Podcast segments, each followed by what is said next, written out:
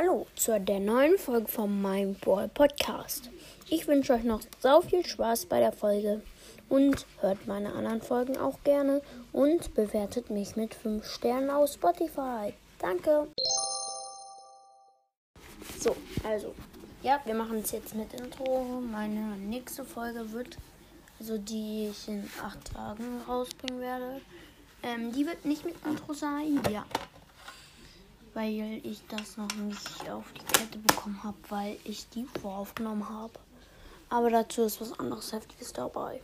Ja.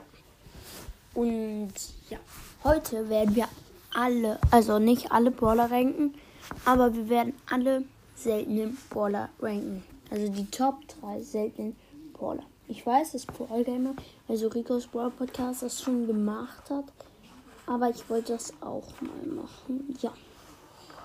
Also, auf dem ersten Platz, ne, auf dem dritten Platz, finde ich, ist Barley. Barley ist gut in dieser Map, die drin war, als Chrome gerade rausgekommen ist. Ja, also da sind überhaupt Werfer sehr gut, finde ich. Ja, also, und seine Ult, ja. Ich habe mal meinem Freund so gezeigt, so, ähm, wie man Barley spielt.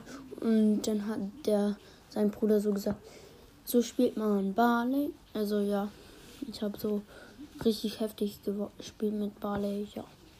Und auf dem nächsten Platz ist Rosa.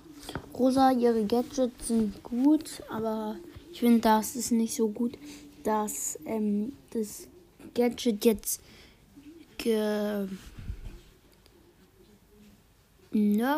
wurde, glaube ich, ja, ähm, dass es nicht mit der Farbe der Map zu tun hat. Ja, das finde ich sehr doof.